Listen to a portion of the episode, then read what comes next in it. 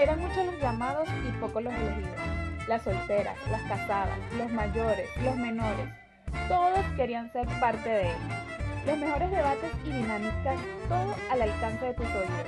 Próximamente, el Club de 30.